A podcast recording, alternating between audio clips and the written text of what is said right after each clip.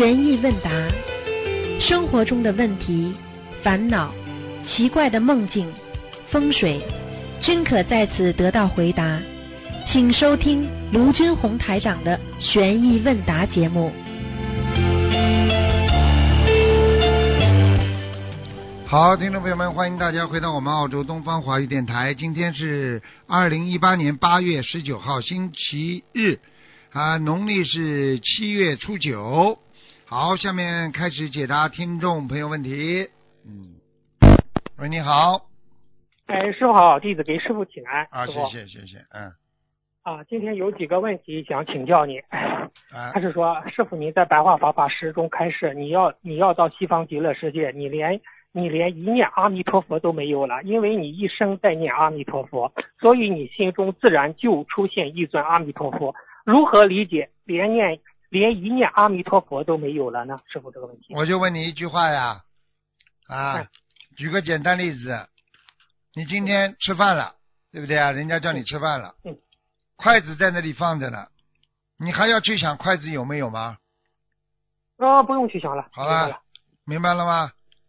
明白明白你要。吃饭，你那总归是很自然的就把筷子拿起来，你不要说，哎，他筷子放了没放啊？明白了吗？哦，明白了，明白了。那师傅，你还说，所以你你的心中自然就出现一尊阿弥陀佛，如何理解这句话呢？心中自然出现阿弥陀佛。因为你老把这个观，老把阿弥陀佛已经常住在心中了呀，常住在心中之后，你当然就阿弥陀佛就在你心中了。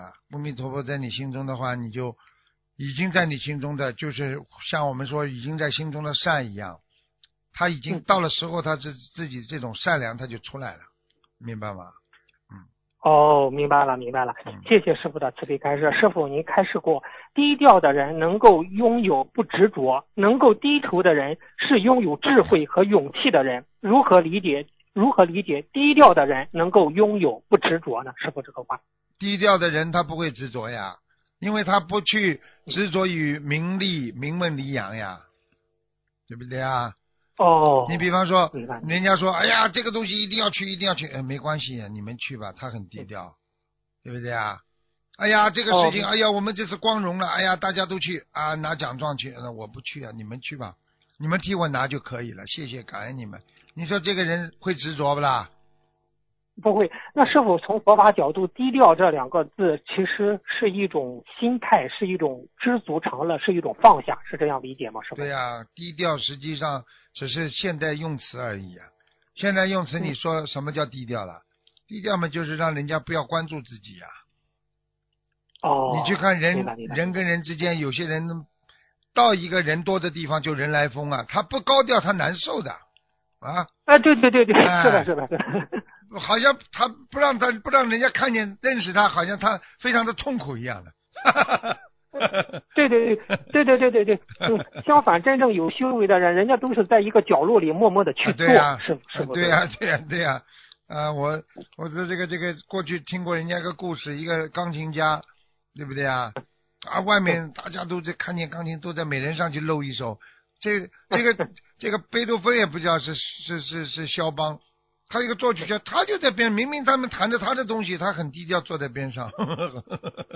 对对对对对对对，就像那个金庸写的那个《天龙八部》里的那个哎扫地高僧一样，他太厉害了，最后是深藏不露，是吧？你看他总是天天在扫地，等到他啪一下子露出来之后，吓死你！啊，对对对，是的，是的，是的，明白了，明白了。那师，我我想问师傅，金庸写我我不问了。哎，师傅，下一个问题，嗯，师傅开始，你想转苦为乐，你要以苦为乐。师傅如何做到以苦为乐呢？师傅，以苦为乐你到人间来，你苦不苦啦？你要做好思想准备的。苦啊，你到人间来，你就是来受苦的，你就要做好这个思想准备。那你当你做好思想准备的时候，你就不会觉得太苦啦。那是啊是啊这不叫以苦为乐吗？比方说，很多人要生孩子之前，对不对啊？苦吗？哎呦，怀孕十月怀胎多难呐、等到要生孩子的时候痛了，知道自己这非常危险呐、这很多妈妈多多可怜呐、这推到手术台上真的是很痛苦的事情，也不知道怎么怎么弄了。很多过去古时候真的生个孩子，一个脚就踩在棺材里了，所以过去 过去女人有的生孩子全死掉了，啊，对，所以你想想看，就这个情况，就这个情况，就是造成了造成了什么？你思想先要做好准备，说哎呀，我做好准备，很痛的，很苦的，结果还是到到没感觉特别痛特别苦，因为你这个思想准备已经有了，等到孩子生出来一一哭，你倒反而笑了，这不叫以苦为乐吗？对，明白了。那师傅，你的苦是什么呢？师傅？我啊，我苦啊！你说我苦吗？我也不苦。你说我不苦吗？嗯我很苦。啊，明白明白。这就非苦非非非苦非苦也。这个事情就是你你我问你，我的苦跟你们苦一样，为什么？你们要渡一个人渡不到的时候难受吗？嗯，难受救不了他，啊，你劝你劝他念经烧香学佛，他在边上还造口业，那个时候你是什么心情啊？对对对对对，难过吗对对对，难过吗？对。啊，人家人家说说心理法门不好的时候，你难受吗？就这样难受的。啊，他他在他在听人家讲了之后，他造谣诽谤，你说你心里怎么想的？你你难过不难过？嗯难过，啊，与事实不符的东西都会让人难过。是不是再讲一句京剧给你听听？哎与事实不符的的事情都会让你难过，对不对啊？与事实不符的话，你是不是被冤枉了？所以你你我问你，你在家里，你老婆冤枉你，你难受不啦？嗯，当然难受了，他怀疑你，你难受不啦？难受。好了，那因为与事实不符呀，因为你心里不是这么想的，他把你想成这么坏，他嘴巴里出来抓抓抓抓抓抓说你怎么怎么怎么险恶用心了啊，什么良什么的有意的啊，怎么怎么，你说你难受不难受？你没有啊。对对对对对，明白了明白了。嗯，哎，师傅，那师傅你的乐是在哪里呢？师傅？我乐，我就是看见众生就快乐，我只要有人听我的，我就快乐啊！我只要有人啊能够跟我学佛，我就快乐。我最快乐就是有人跟我学佛，我就知道又多个菩萨了，至少预备菩萨。明白明白。那师傅你的悲是在哪里呢？嗯，背啊，你的悲是什么？悲悲就是背驼了，呃，天天天天悲悲悯众生啊，看见众生可怜呐、很多人很多人家里家里没了啊，自己都我都看得到的东西，他们都不相信，嗯等到他们自己不要碰到了，他们才想到我要出家啦，我要修心啦。你说悲不悲啊？因为他已经、他已经承受这个人间的苦了，你是不是替他悲伤啊？是是是，明白了明白啊了。好，谢谢师傅的。所以一个人要做像一个歌一样的，啊，对不对啊？要做棵小草啊，啊，对不对啊？嗯，没有悲伤啊，没有树高啊，嗯，我是一棵无无人知道的小啊，无人知道的小草，是不是啊？人生就这样对对对，啊，你你再再有名，你又怎么样呢？你再没名，你又怎么样呢？生老病死，谁都熬不过呀，对不对呀？嗯是，你师傅你师傅，你看到那明星年轻的时候多有名，到老的时候也是呃皱纹满满的的，哎呀，就是这个还是小事情了，有些明星，有些明星还没到老了就出事了。啊是是是，对对 对哼对对，有什么用啊？你告诉我。嗯。啊，为什么呢。啊，这不知道自己。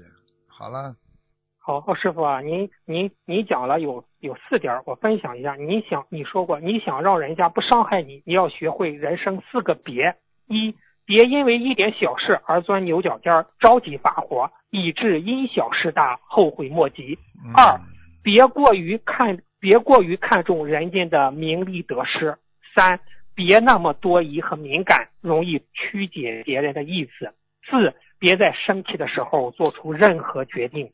生气的时候，只要你做出，只要你做任何决定，你可能后一生后悔，是否。是啊，是啊，生气的时候绝对不能做选择的。嗯，嗯很多人一辈子就是生气的时候做了选择之后，觉得自己是对的，慢慢的做下去就是错下去。因为因为你要知道，任何一个好的飞行员，任何一个好的这个这个 capital 就是船长，他绝对是在调整的，他而不是不调整。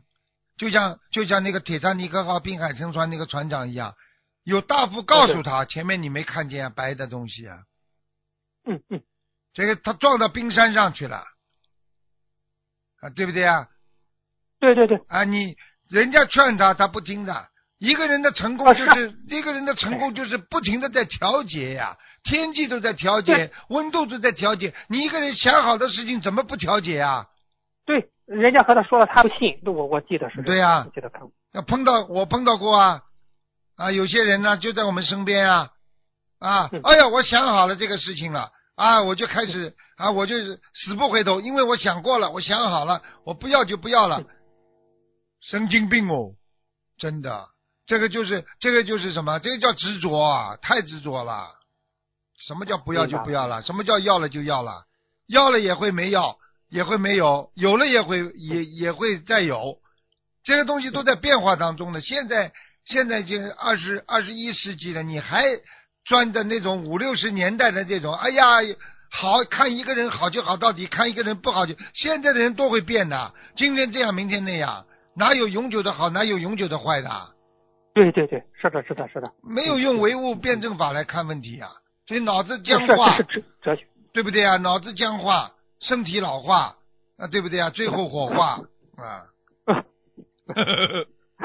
明白了，明白了，嗯，哎，明白了，明白了啊！师傅，谢谢师傅的慈悲开示。师傅，梦游的人是他魂魄出窍了吗？师傅，这个问题。两种呀，一种是魂魄出窍呀，一一种是就是他在白天的意识太强，嗯，白天意识太强之后，他完全的辗转于啊他自己的意识当中出不来，晚上睡觉做梦，为什么叫梦游啊？因为是做梦的时候，他可以站起来，哦，他可以站起来，他可以到卫生间去，他可以做一些事情，实际上他的意识完全清醒的，就像个魂一样。那是他身上有灵性吗？师傅，这个呃不一定的，这个不一定的，嗯。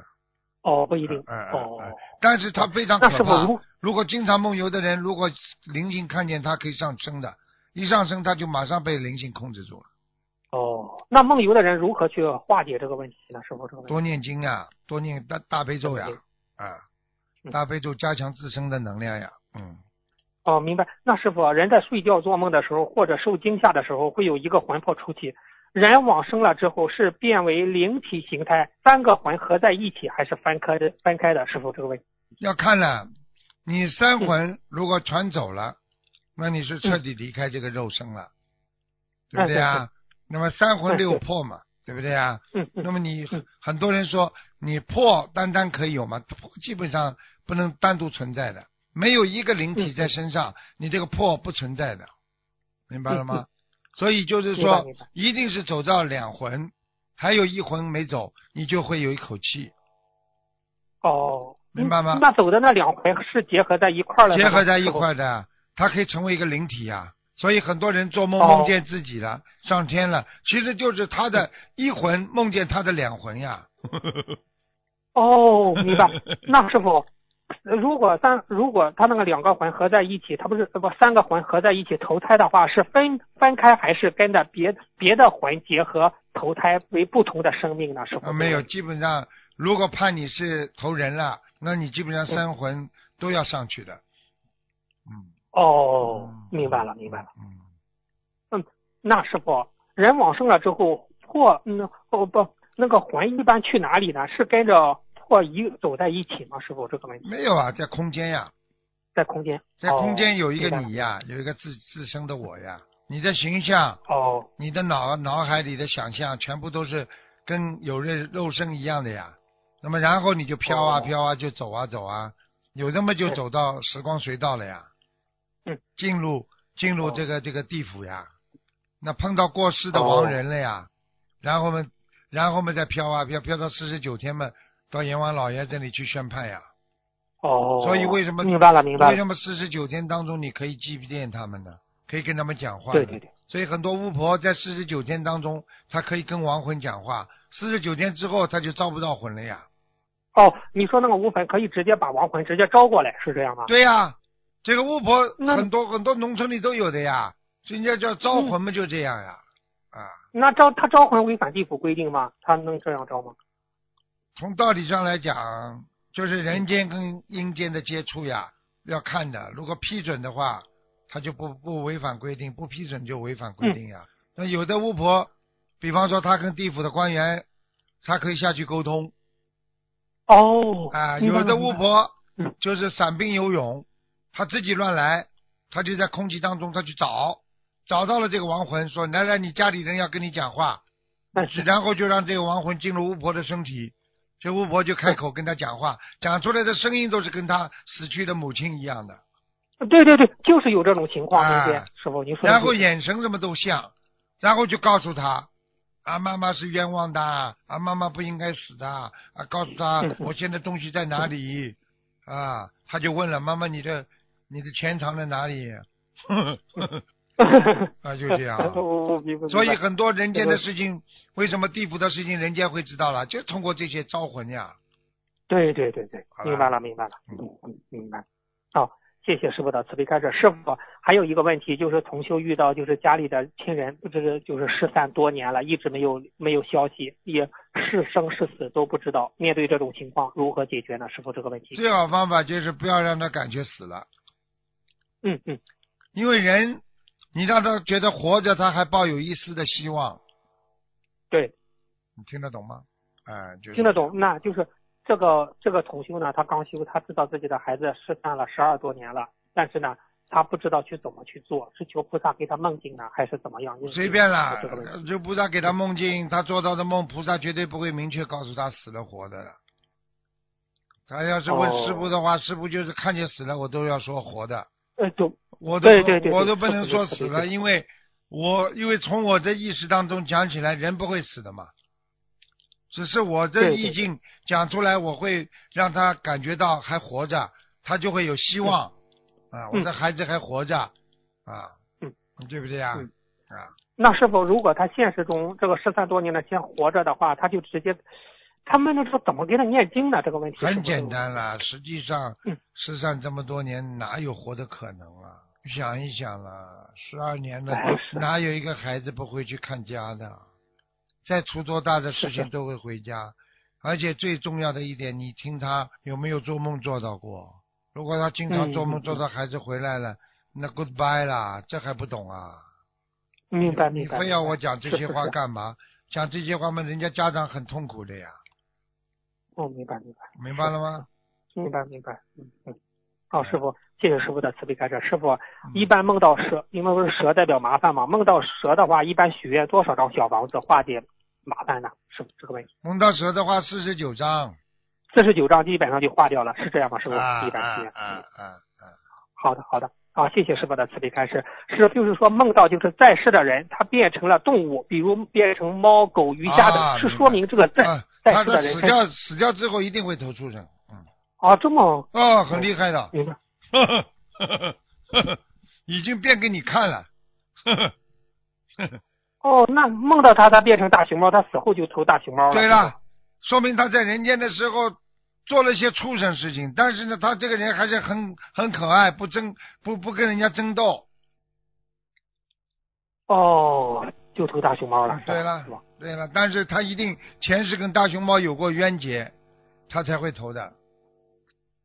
哦，明白明白。那师傅，那梦到一个人变成龙虾，使劲的变回人形，但却只能变大，变不了人，那这是什么意思呢？啊，一样一样一。样一样，完了完了完了，一样一样，保证一样，保证一样，要投水族了，嗯，是是是，那师傅，其实你上次不是讲了水族嘛？其实水族也和人间一样，水族也是一个大的范围，是这样吗？对呀、水族也是个大的空间呀，嗯，哦，就是哦跟做跟人间一样了，它有它的水晶宫啊，它有它的水水上的那个世界呀，对不对呀？哦哎，你看，那师傅，那水族就是龙王掌管，是这样吗？嗯，对呀、呃，在人间看龙王就是掌管水族的呀，东海龙王、哦西海龙王、东海龙、南海龙王、北海龙王、嗯北海龙王，还有北对对对对对对，还有北海蛟，龙天地，他们是天地这个地呀、就是他们的水啊嗯，人啊就是变的，变来变去，很多人你看长得那个样子像龙王一样，有吧？长得五大三粗的，有有那个脸呢，像不像龙啊？像像像，啊，一样的呀，呃明白了。嗯。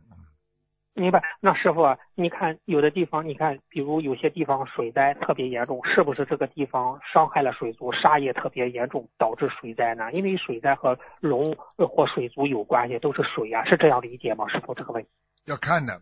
实际上有些地方，你说它这个地方天生每年就要一次到两次，或者每每两年一次的这种地方水灾的地方，实际上你讲这个道理完全正确。但是人家说我们没有伤害龙族啊，没有伤害水族啊，为什么会这样啊？很简单，你的上辈子的上辈子的上辈子做了一个很大很大很大的冤结，在这个地方，所以你就必须每年承受他的报复。哦，所以他的子孙万代说我没有做过坏事。我问你，你爸爸做过坏事会不会报到你身上啊？你爷爷做过坏事会不会报？至少三代，明白吗？至少三代哈。啊，嗯，哎呀，明白明白明白，明白了明白了啊！谢谢师傅的慈悲开示。嗯嗯，师傅，下一个问题问个历史上的。历史上很多名人结局扑朔迷离，或者是他们在当年的人间的事迹流传多种版本，无法确定到底是哪一个是真实的。他说，比如貂蝉的结局，有人说他被杀了，也有的人说他被观地菩萨救了，等等。再比如救人治病的张仲景菩萨、华佗菩萨，后人对他们的结局有多种说法。请问师傅，就是说这些随着年代久远逐渐模糊的事实，是否也是天地间对这个事实不希望后人？太多的后人知道呢，师傅这个问题，并不是这样。第一，流传的诗色，也就是说，流传的十年份太多了，版本不一样，这个是这个是很正常的。就像我们现在不要说年年份了，你就是小时候的版本，到现在拿出来也不一定，现在每个人讲的当年的事情都一样啊。啊，不一样，不一样，啊，都不一样的，对不对啊？这是一个。第二个呢，如果他他本身在人间，他是显化，他是一种显化，他的他扑朔迷离的话，他更更更厉害了。就是说，他这种本身就有神话的意思在里边了。你比方说，梁山伯、祝英台有不有啊？真的有这种两个人的呀？啊，有有有有有有有。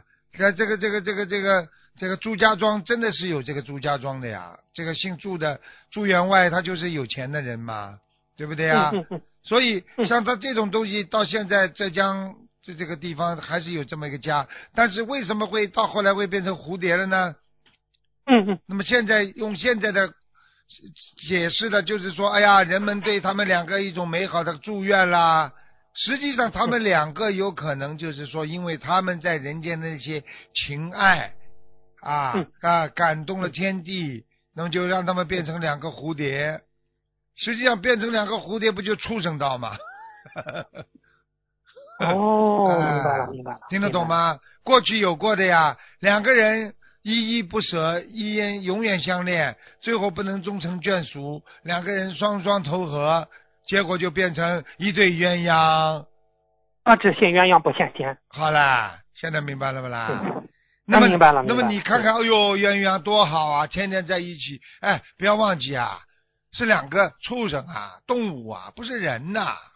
哎呀，是是是，啊，明白了，明白了。哎呀，明白。所以很多人很愚痴的，碰到困难的时候，我要变成一只小鸟，在天空当中自由翱翔。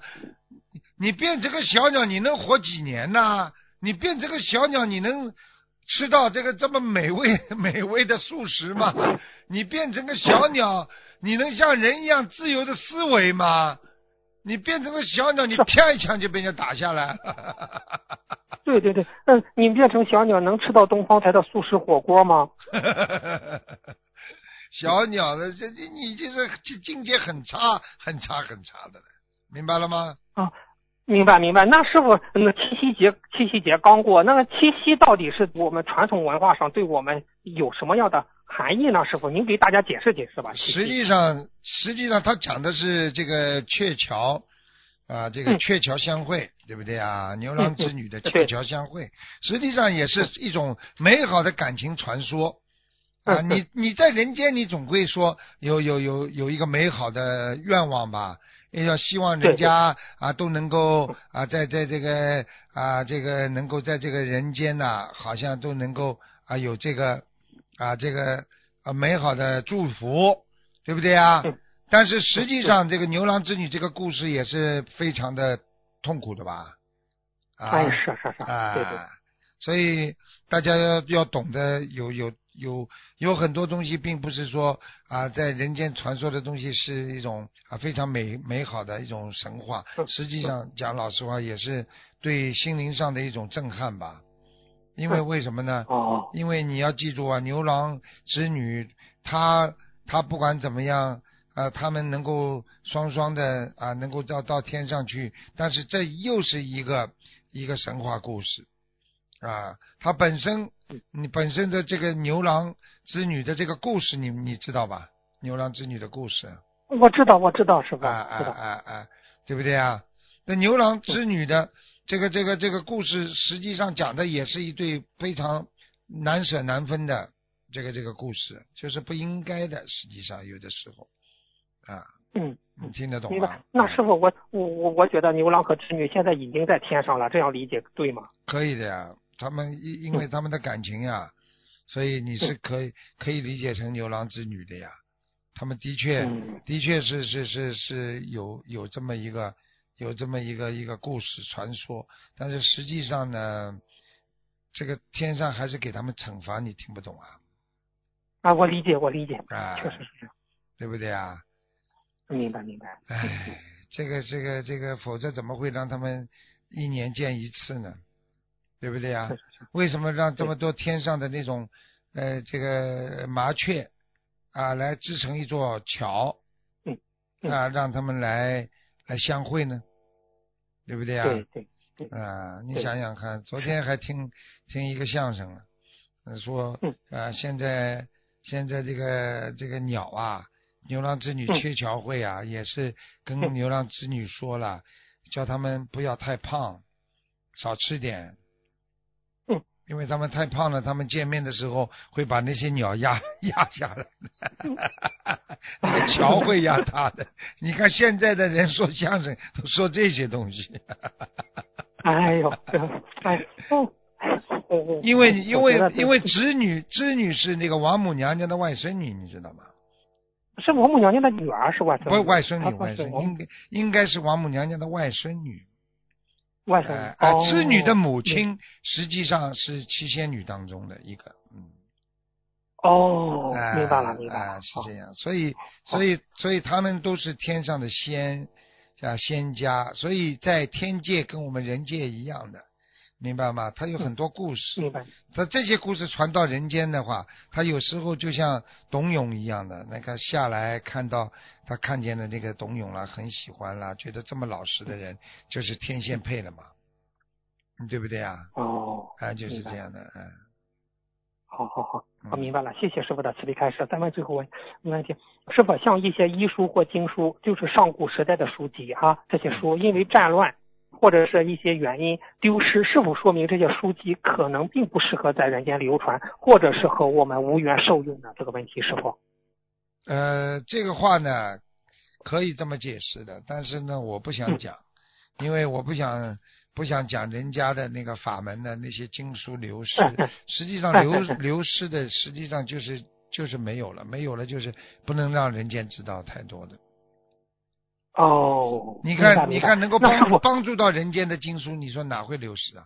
经心经啊，你看看，你看看那个那个玄奘大师到西天去取经，你看他经过九九八十一难，你看他经过多少苦苦难，你知道有多少人到到到那个当时到啊天竺那个地方去想取经，把佛陀的经取回来，很多人都死在半路上。为什么玄奘大师他没有过世啊？为什么？因为他是翻译的人呐、哦，他是翻译家，所以《心经》我们念到今天，你说天要灭他，能不灭掉吗？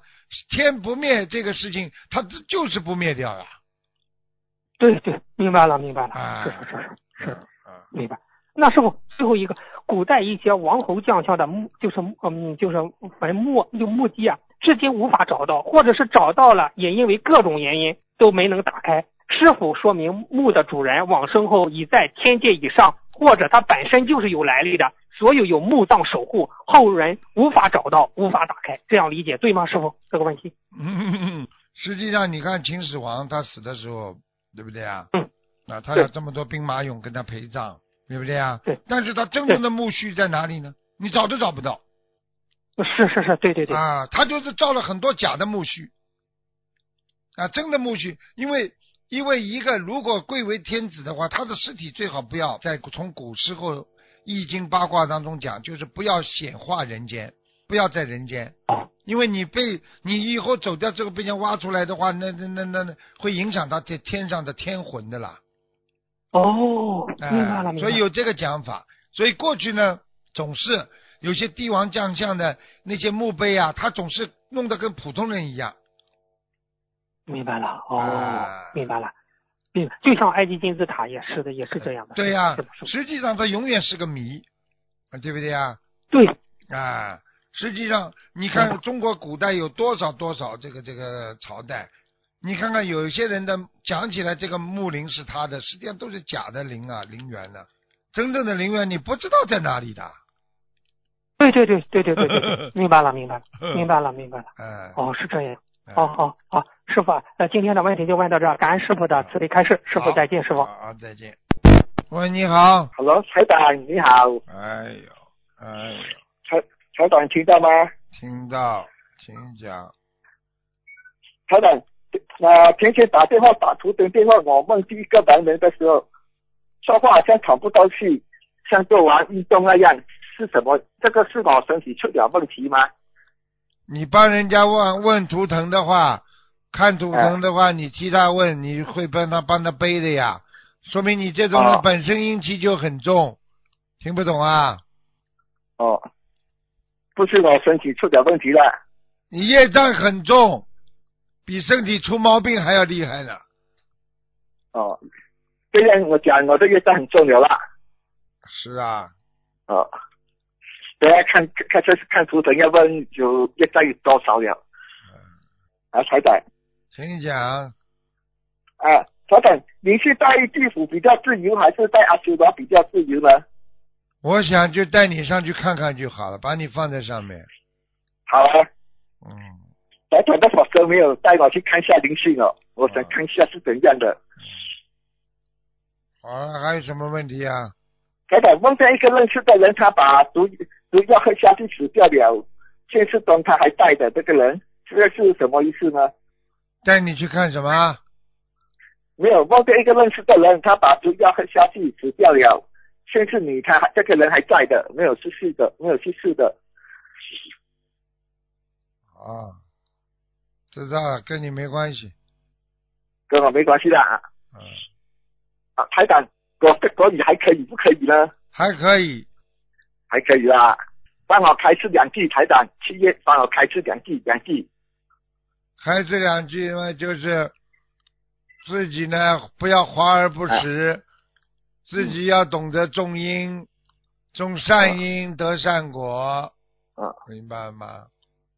好，开感恩台长，好，再见，再见，再再见再见。再见。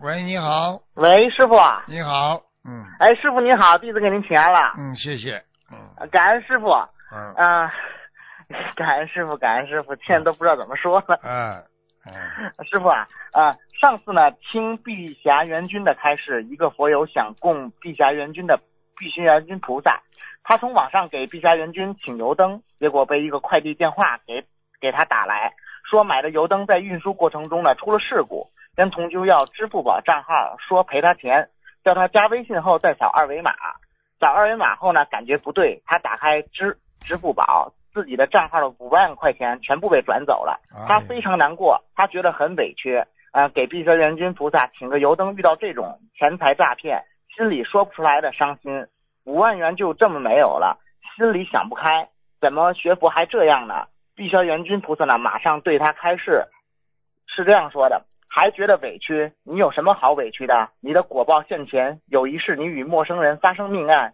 这是你们的母亲慈悲，用五万了解你的命案。你现在的身体大不如从前，果报很快就到，这是你们的母亲慈悲，才出此下策，了解你的缘分。如若不请我到你家园，怎会遇到此人？